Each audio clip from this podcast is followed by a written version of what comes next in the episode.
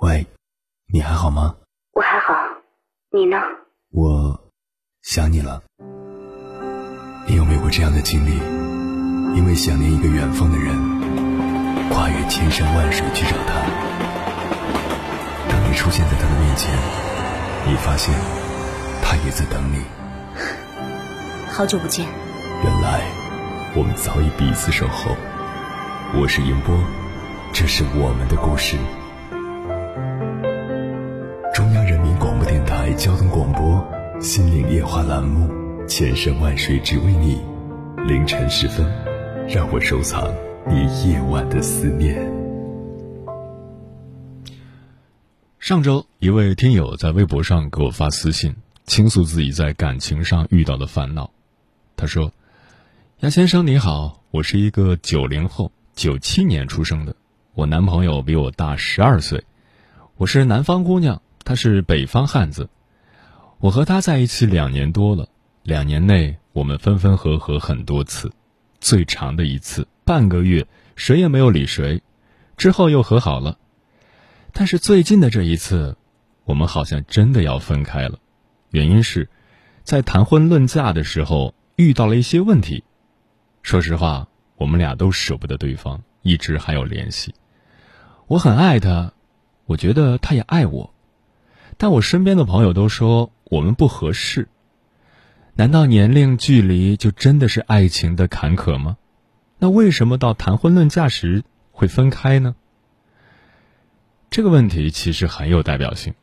试问有多少爱情能坚持到谈婚论嫁这一步呢？又有多少爱情能跨过谈婚论嫁这一步，继而走入婚姻呢？恋爱和结婚，从来都是两码事。一旦结婚，责任就有了，两个家庭就开始碰撞了，很多现实问题都陆续冒出来了。因此，不少的情侣在这个关口过不去了，从此分道扬镳。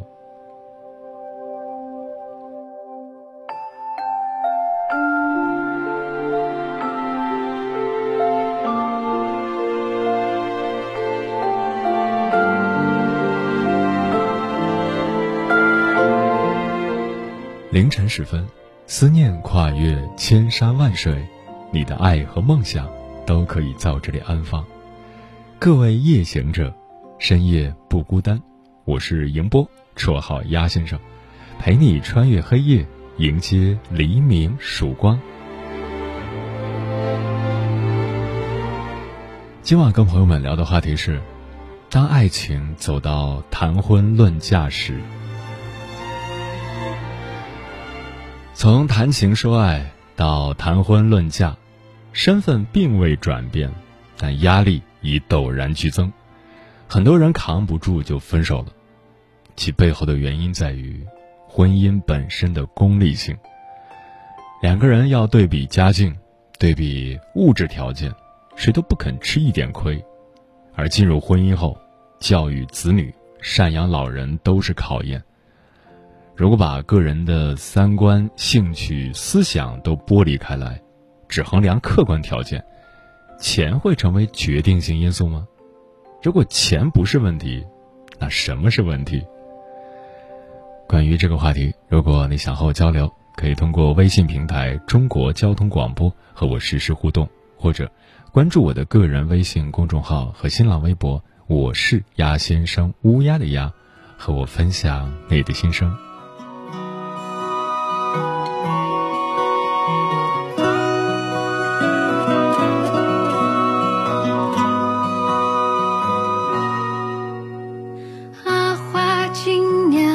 十八，家人催他谈婚论嫁，相亲对象他叫做阿发，有房有车子还有真皮沙发。阿花初次见阿发，没有面红心跳，只是尴尬。阿发自荐今年三十加，工作稳定该有个家。后来故事发展也没差，阿花被他穿上了洁白的纱。那个人不是旧爱之名呀，也不是刻骨铭心的阿忠呀。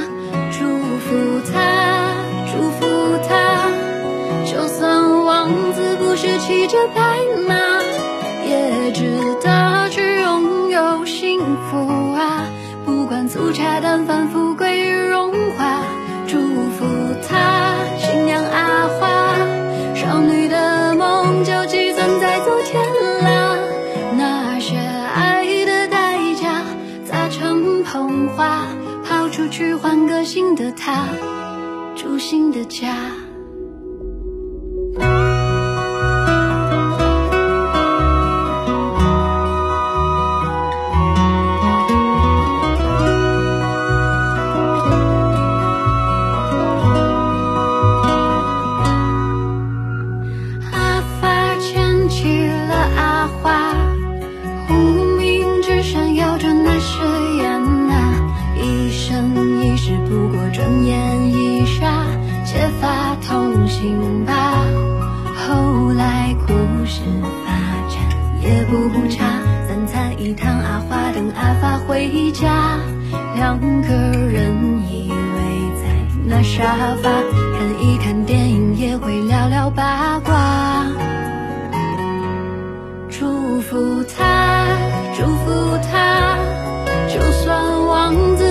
骑着白马，也值得去拥有幸福啊！不管粗茶淡饭，富贵荣华，祝福他，新娘阿花。曾经在网上看到过一个采访视频，问题是：如果男生没房没车，你愿意和他结婚吗？大部分女生的答案是不愿意。A 说：“我不愿意和公公婆婆住在一起，如果连物质都保障不了的话，你娶我干什么？”B 说：“如果下雨了，你拿什么来接我？我要一个人打着伞回到出租屋，也很没有安全感，家长也不会同意的，毕竟孩子是家里的掌上宝，会觉得跟着你会吃苦的。自己家里都有房有车，为什么要找一个没房没车的人结婚呢？” C 说：“没有物质的爱情只是一盘散沙。如果一个男人爱一个女人的话，他一定会为她做很多，为她去努力。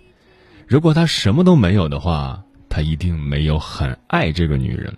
总之，一个没有房没有车的男生向一个女生求婚的话，就很 low，就是耍流氓。没房没车，不愿意结婚。”说到底就是觉得物质没保障，可是，一套房子真的能给你归属感和安全感吗？难道不是爱你的人才能搁浅你那颗漂泊的心吗？今晚千山万水只为你，跟朋友们分享的第一篇文章，名字叫《在谈婚论嫁时偷偷按揭买房，就是让你婚后扶贫》，作者吴杰珍。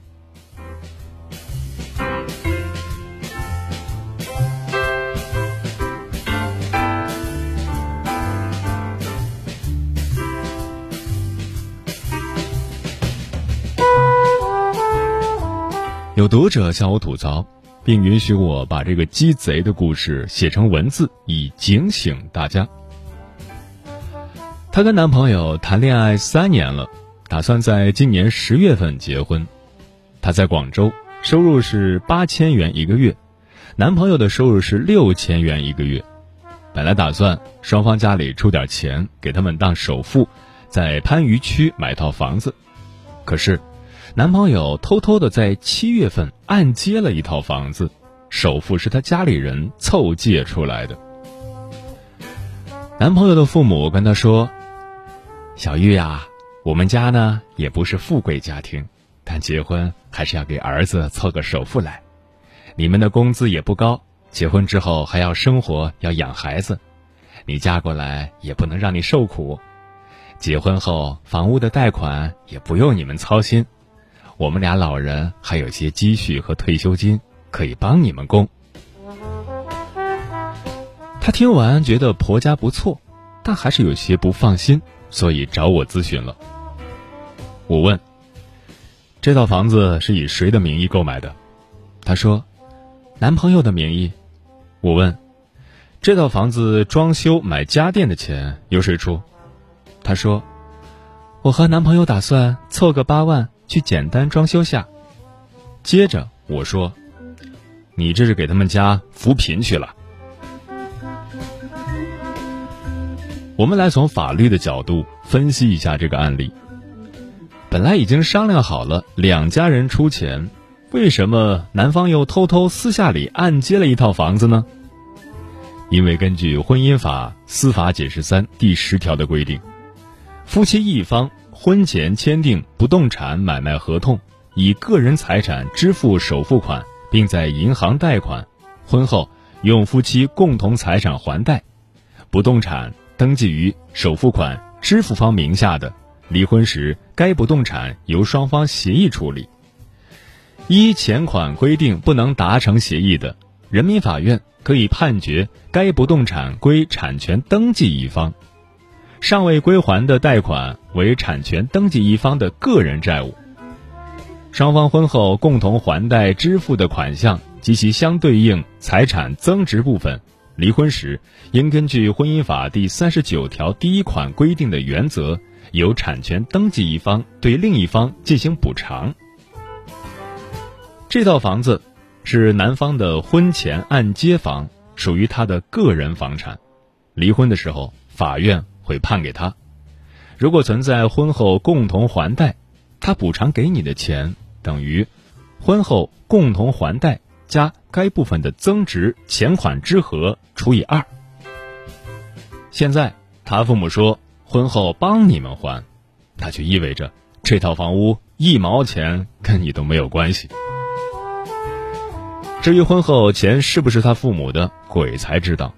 你男朋友完全可以日常取现给他父母，他父母转账到你男朋友的还贷账户里。钱是你们夫妻共同的，但证据上显示是他父母的。而你婚前的钱呢，一部分用于装修了，离婚的时候分点家电给你也不值钱。婚后。你的工资用于家庭开支，到离婚的时候，估计你也没有存款结余。他们家的钱是凑借的，婚后还要偿还。即使你们俩赚了钱，估计他也是要拿些钱帮他父母还债的。他们家把钱都买了房子，估计也没多少钱给你做彩礼了。请问这不是扶贫是什么？结婚之后，你想买房就变成共同的了，除非你父母有钱，可以全款给你买一套房屋，写你自己的名字。我想你们家也没这么多钱。广州二套房要七成首付，也就意味着你很难拥有第二套房子了。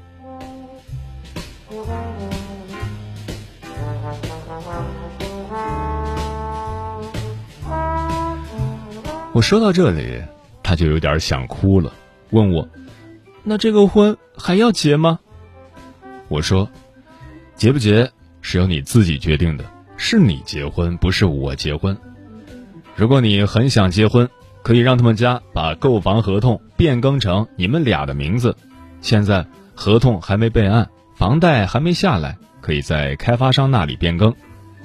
你可以让对方写明这是彩礼。”也可以让你们家出一半的钱，约定好这套房子各占百分之五十。如果对方连这个都不愿意，那就很鸡贼了。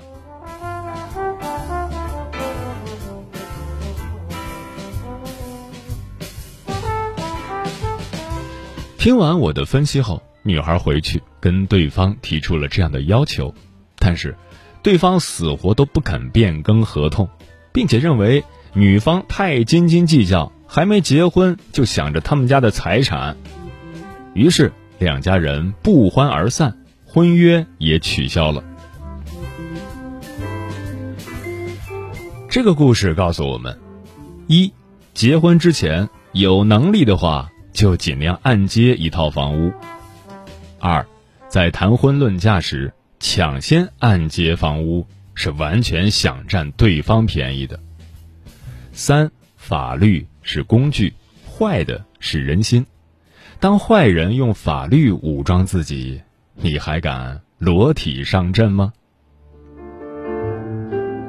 有一种思念叫望穿秋水，有一种记忆叫刻骨铭心，有一种遥远叫天涯海角，有一种路程叫万水千山。千山万水只为你，千山万水只为你，正在路上。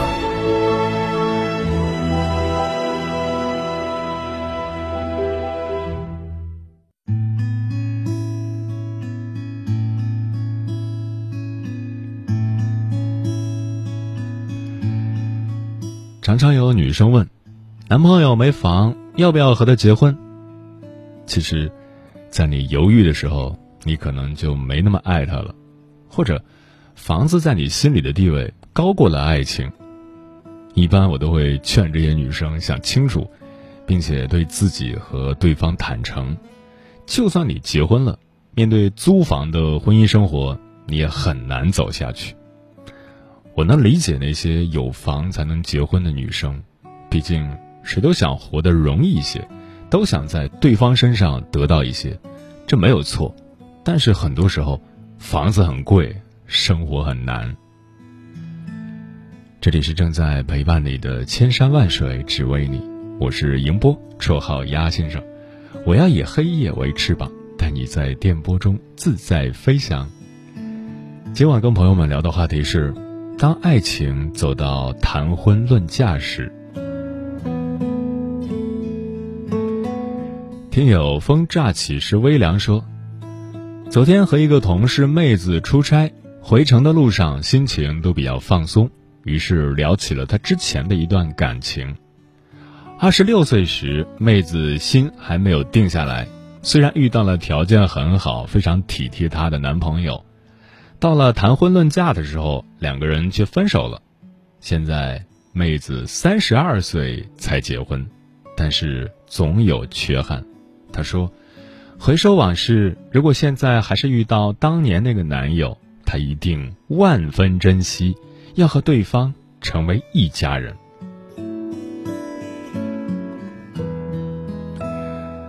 阿列克奇说：“成年人的世界有时很惨淡。”到了谈婚论嫁的阶段，总是很容易闹分手。归根到底，都想自己掌握主动权，不想被动。对于自己的权益，每个人都很清楚。但是，到底该不该分手呢？又无法确定。只要不提婚嫁，两人还是很美好的。一旦涉及其他问题，就像争取利益一样，剑拔弩张。所以，我已经不相信爱情了。可能是心没有爱的能力了吧。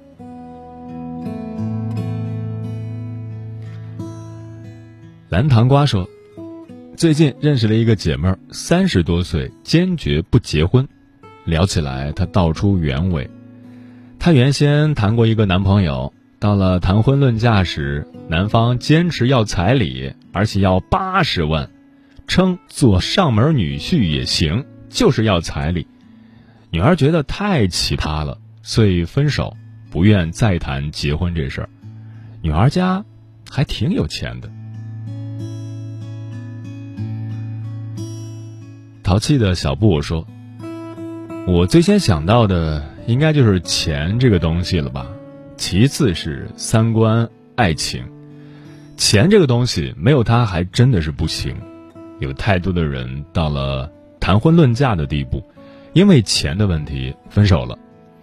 谈恋爱的时候，爱情本身就是精神食粮，但结婚不是，衣食住行、柴米油盐都是钱啊，所以要努力赚钱再谈结婚。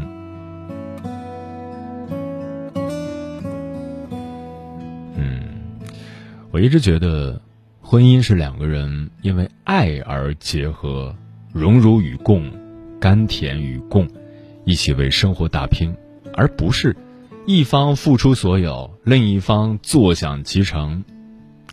既然家是两个人的，为什么不能一起奋斗呢？爱的人一旦错过，就永远错过了。物质可以是衡量一个人的因素之一，但绝对不是唯一的因素。埋首书店读了一篇篇，餐厅内更有半夜晚讲到白天，再找文字想法道理和专家观点，没法子说明这变迁。如果真爱是永不止息，应该互相接纳，两颗心最熟悉。可惜如何拥抱未会，填心底空隙，要说出来吧，仿似对着墙壁。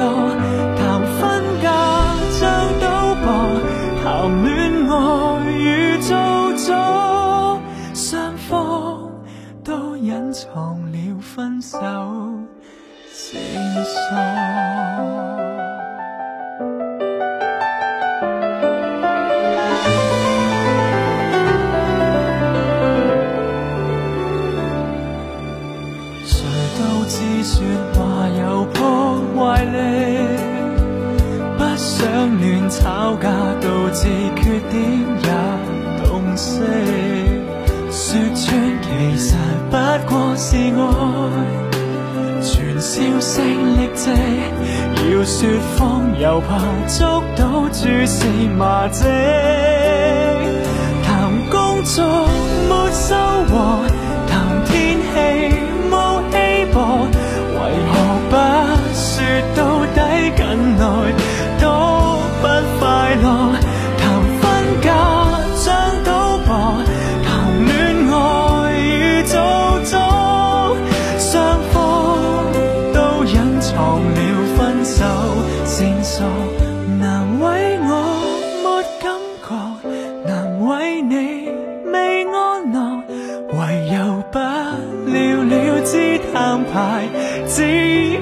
更失落。